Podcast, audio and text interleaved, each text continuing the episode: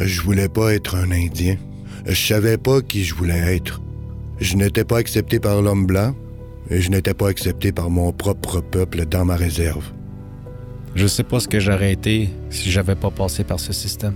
Je sais que j'aurais eu une certaine éducation. Je n'ai aucune éducation. Je peux ni lire ni écrire. Ils s'en fichaient. L'année 1958, que je sache ou non quoi que ce soit à ce sujet à l'époque, a marqué le début de la fin de ma propre culture et de ma propre langue, et de ma propre spiritualité inuite. Ils nous appelaient les sauvages. Pendant plus d'un siècle, les enfants autochtones à travers le Canada ont été forcés de fréquenter les pensionnats indiens. Plus de 150 000 enfants métis, inuits et des Premières Nations ont été placés en institution. Des milliers sont morts, soit au pensionnat, soit en conséquence de leurs expériences vécues dans le système. Près du mur, j'écoutais les petites filles pleurer. Je les entendais pleurer leur mère.